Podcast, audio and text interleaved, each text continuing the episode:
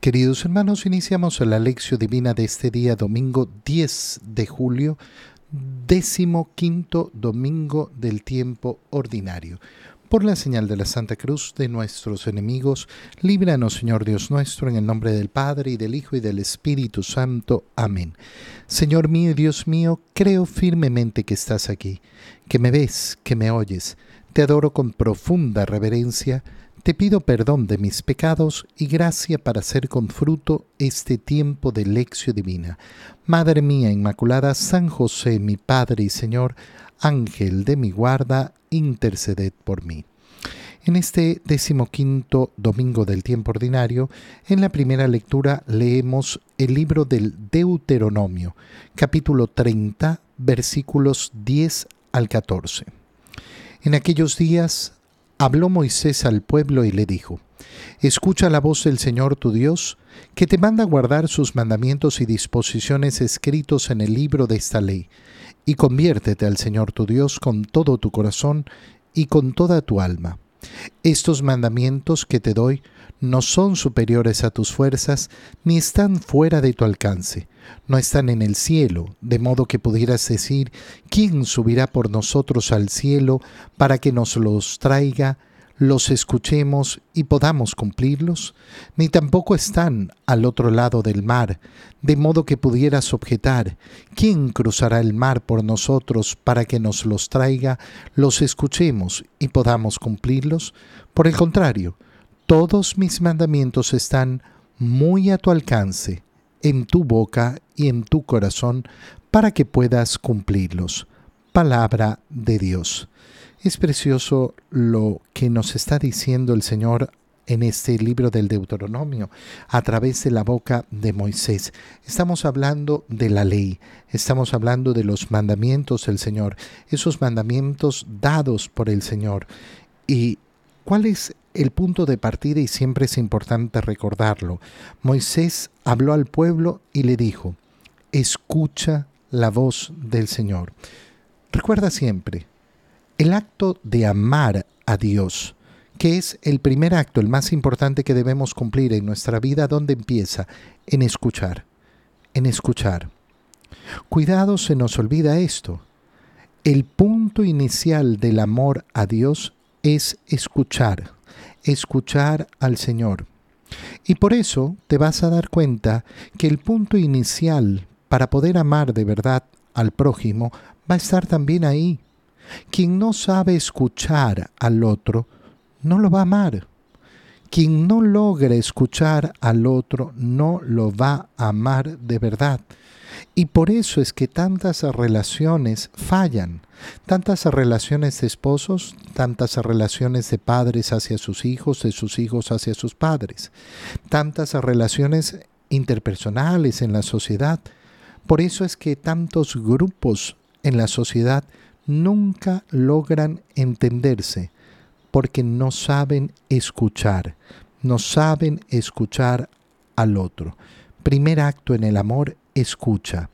Escucha la voz del Señor, que te manda guardar sus mandamientos y disposiciones escritos en este libro. Y al escucharlos, al escuchar estos mandamientos, conviértete al Señor tu Dios, es decir, dirige tu corazón hacia Dios para que cumplas sus mandamientos. Y conviértete, es decir, dirígete hacia Dios, no de cualquier manera, sino con todo tu corazón y con toda tu alma. Y después comienza a hablar de una característica de estos mandamientos. Estos mandamientos no son superiores a tus fuerzas, no están fuera de tu alcance, no están en el cielo, no están al otro lado del mar, de tal manera que digas, ay, ¿quién va a subir al cielo para traernos los mandamientos y que los podamos conocer? Están a tu alcance. Qué preciosa es esta palabra. ¿Por qué? Porque nos está diciendo el Señor, nunca nos ha mandado nada que sea imposible. Nada, nada que sea imposible. No, no nos manda el Señor cosas que estén fuera de nuestro alcance.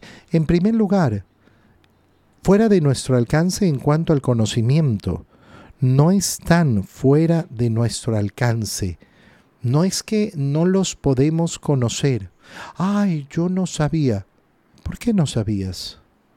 Yo no sabía que había que ir a misa todos los domingos. ¿Cómo, cómo no lo sabías? Santificarás las fiestas. Hay personas que todavía hoy, más de dos años y medio después de haber iniciado la pandemia, todavía no van a misa. No, no, porque yo veo la misa por internet. La misa no se cumple el precepto por, por internet. Tú no puedes comulgar por internet. Ay, yo no sabía. No, no, ¿por qué no sabías? ¿Acaso era algo imposible de saber para ti? No, si no sabías es porque no has tenido el interés en saberlo. Está todo en tus manos. Está a tu alcance, verdaderamente está a tu alcance. No hay ningún misterio. No hay ninguna cosa escondida ni extraña.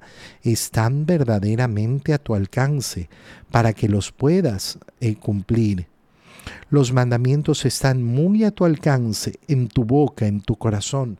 ¿Para qué? Para que puedas cumplirlos. Qué maravilloso es el Señor. El Señor no nos ha dejado en la ignorancia, no nos ha dejado en la obscuridad.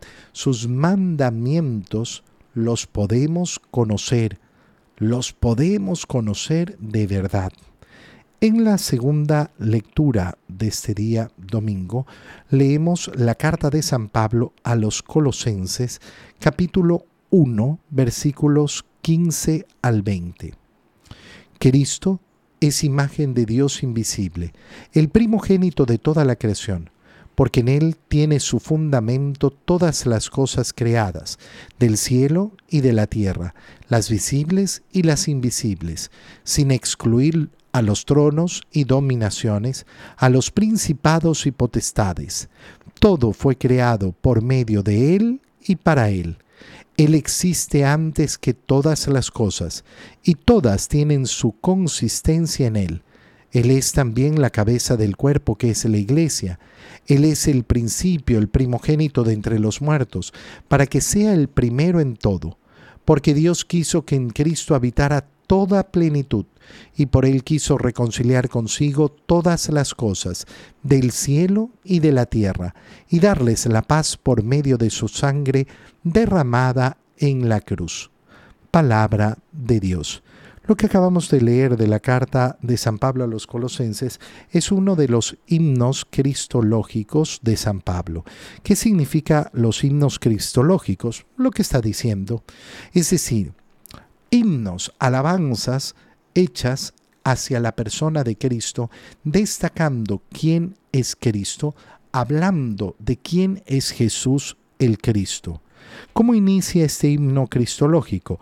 Cristo es la imagen de Dios invisible. Ese Dios que nadie puede ver se ha hecho asequible a nosotros a través de Cristo. A través de ese hombre, sí, a través de ese hombre, pero es que este hombre es a la vez Dios. ¿Por qué? Porque es el primogénito de toda la creación. Por él y en él tienen su fundamento todas las cosas creadas, es decir, todo subsiste en Él, todo ha sido creado por Él y para Él. Todas las cosas creadas del cielo y de la tierra, las visibles y las invisibles, y sin excluir los tronos y las dominaciones, es decir, el mundo angélico. Todo fue creado por medio de Él y para Él. Qué precioso es cuando entendemos esto y decimos, yo para qué he sido creado?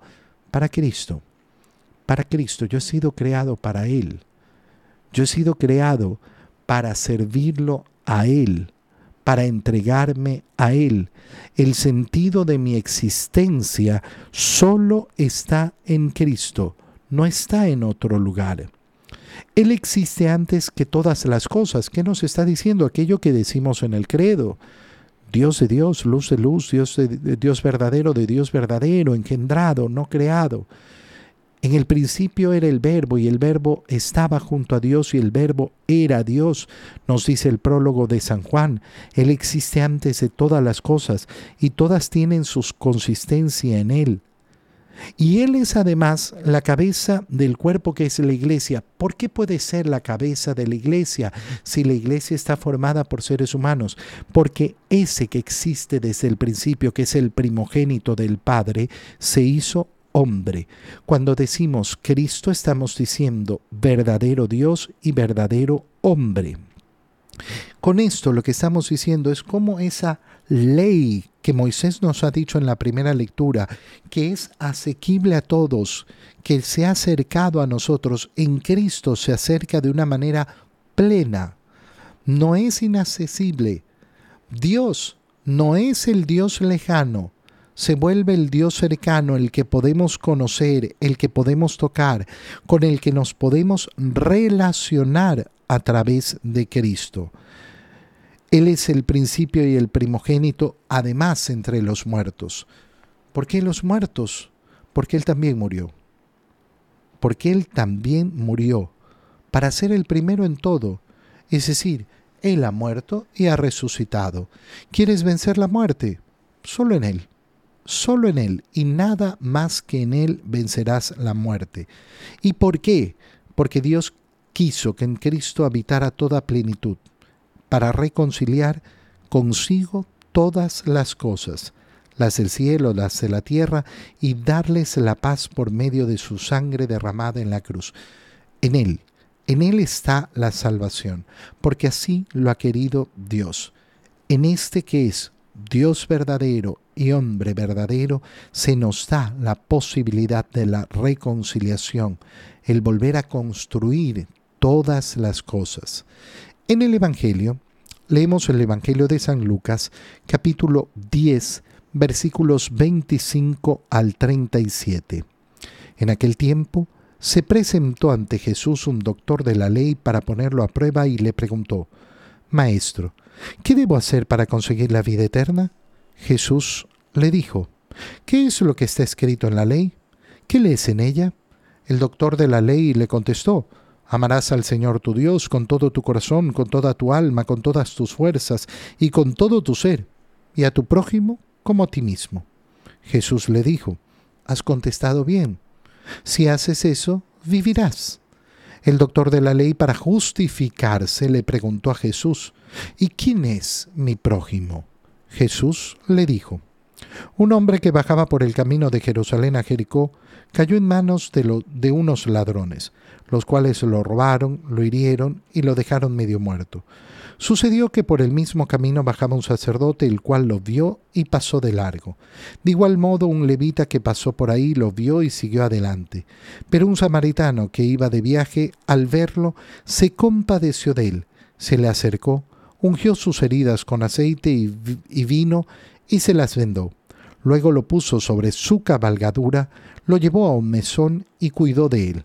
Al día siguiente sacó dos denarios, se los dio al dueño del mesón y le dijo, cuida de él, y lo que gastes de más, te lo pagaré a mi regreso. ¿Cuál de esos tres te parece que se portó como prójimo del hombre que fue asaltado por los ladrones? El doctor de la ley le respondió, el que tuvo compasión de él. Entonces Jesús le dijo, anda y haz tú lo mismo palabra del Señor. Fíjate la profundidad del Evangelio que acabamos de leer en relación a la idea que venimos recorriendo, que nos ha dicho la primera lectura, la lectura del Deuteronomio. Los mandamientos del Señor no son inaccesibles, están a nuestro alcance, de hecho están en nuestro propio corazón. En la segunda lectura hemos visto cómo ese Dios lejano se ha hecho cercano a través de Jesucristo y nos ha brindado la salvación. Y ahora vemos esta lectura eh, bastante singular donde se acerca a Jesús un doctor de la ley para ponerlo a prueba, no para preguntarle con un corazón abierto, con un, un corazón deseoso de conocer, no, para ponerlo a prueba. Maestro, ¿Qué debo hacer para conseguir la vida eterna? Y mira aquí en esta línea la respuesta del Señor. ¿Qué es lo que está escrito en la ley? Le pregunta a Jesús. E, en otras palabras, ¿por qué andas buscando algo más? ¿Por qué andas buscando alguna novelería? ¿Qué, ¿Qué es lo que pretendes? Tú eres doctor de la ley, ¿por qué estás preguntando una tontería tan grande? ¿Acaso los mandamientos del Señor son raros? ¿Acaso yo no? Es que yo no sé qué quiere Dios de mí. Que cumpla sus mandamientos y sus mandamientos están claros. No hay misterio. No hay un camino oculto. No hay un ser eh, de una secta que poco a poco para llegar a la gran iluminación. No, no, la iluminación está. Se te ha dado. Esto es lo que tienes que hacer. ¿Qué andas rebuscando? ¿Por qué andas rebuscando? ¿Por qué te cuesta tanto entender que la gran sabiduría está a tu alcance, que no necesitas ninguna cosa especial para conocerla. Y seguramente porque la gran sabiduría es fácil de conseguir porque es común al corazón del hombre. El corazón del hombre es capaz de descubrir con su razonamiento la ley impuesta por Dios. ¿Qué es lo que está escrito en la ley? ¿Qué lees en ella? El doctor de la ley le contesta, amarás al Señor tu Dios. Primer mandamiento, así es amar al Señor tu Dios con todo tu corazón, con toda tu alma, con todas tus fuerzas, con todo tu ser. Mira cómo se expresa ese amor a Dios. Qué terrible es aquellas personas que eh, creen que seguir al Señor significa solo amar al prójimo. Ah, yo me preocupo por el prójimo, el prójimo, el prójimo. Por amor a Dios. Si no es por amor a Dios, si no nace en el amor a Dios, entonces el amor al prójimo se puede convertir en una banalización. Resulta que yo amo a la criatura, pero no amo al Creador. Yo amo a los hombres, sí, muy bien, pero descubres en esos hombres a Dios y eso te lleva a amar verdaderamente a Dios. ¿O solo tienes solidaridad hacia las criaturas, pero no contemplas al Creador? ¿Quién es el que contempla a la criatura y no contempla al Creador? El ciego, aquel que vive en una ceguera, en una obscuridad profunda. Amarás al Señor tu Dios y de ahí a tu prójimo como a ti mismo. Y Jesús le responde, así es, has contestado muy bien. Si haces eso, vivirás. Ninguna sorpresa. Ahí está todo. Ama a Dios y ama al prójimo. ¿Qué más quieres saber? ¿Cuál es la gran duda? El doctor de la ley, para justificarse, porque se da cuenta, pucha, he hecho una pregunta tontísima, y me ha respuesto el Señor con mucha diplomacia y con mucha educación, con mucho cariño, pero me ha respuesto, oye, ¿cómo eres tan bruto de no conocer la ley? ¿Qué es lo que andas buscando? Entonces, para justificarse, le pregunta, ¿y quién es mi prójimo? Y entonces el Señor comienza a darle un ejemplo. Un hombre bajaba por el camino de Jerusalén a Jericó y fue asaltado. Lo dejaron medio muerto. Bajó un sacerdote, lo vio y pasó de largo. Un levita lo vio y pasó de largo. Pero un samaritano. ¿Por qué un samaritano? Porque un samaritano es considerado por los judíos como un hombre malo, impuro. Ese se compadeció de él. ¿Qué significa compadecerse? Compadecerse significa tener la capacidad de ponerte en los pies del otro de ponerte, de ponerte en el otro. ¿Cómo me gustaría a mí ser tratado si estoy asaltado y he sido dejado medio muerto por el camino? Quisiera que pasen y me den una palmadita, ánimo. O quiero que me agarren, me pongan sobre su cabalgadura, me limpien las heridas, me atiendan. ¿Eso es lo que quiero yo recibir? Bueno, eso es lo que tengo que dar trata a los demás como quieres que te traten a ti mismo. Lo llevó a una posada. Al día siguiente saca dos denarios, que es una fuerte suma de dinero, y le dice al posadero, cuídalo, y yo al regreso te voy a pagar lo que gastes de más. Entonces el Señor le dice, bueno, ¿cuál de estos tres te parece que se portó como prójimo del hombre que fue asaltado? Y aquí el cambio de la pregunta. Fíjate bien, ¿cuál es la pregunta que hace el doctor de la ley? El doctor de la ley le pregunta, ¿quién es mi prójimo? Y el Señor, en cambio, transforma esta pregunta y dice, ¿cuál de estos tres se portó como prójimo. ¿Quién es mi prójimo? Todos. ¿Cómo me porto yo hacia los demás? Esa es, esa es la pregunta importante. ¿Cómo me porto yo hacia los demás? No cómo se portan los demás hacia mí. ¿Quién es mi prójimo? Este será mi prójimo, este será mi prójimo. Tu prójimo será todo aquel con el cual tú te acerques y te portes como prójimo. Eres tú el que decide estar próximo de los demás. No, la pregunta no es quién está próximo de mí, sino de quién estoy próximo yo, a quién me acerco yo. La ley la conocemos. Conocemos la ley del Señor está a nuestro alcance y por eso el Señor le dice al final, anda, haz tú lo mismo. Así de sencillo, acércate al que te necesita, acércate al que te necesita y entonces te portarás efectivamente como prójimo del otro. Te doy gracias, Dios mío, por los buenos propósitos, afectos e inspiraciones que me has comunicado en este tiempo de lección divina. Te pido ayuda para ponerlos por obra. Madre mía Inmaculada San José, mi Padre y Señor, Ángel de mi guarda, interceded por mí. María, Madre de la Iglesia, ruega por nosotros. Queridos hermanos, un muy feliz domingo para todos.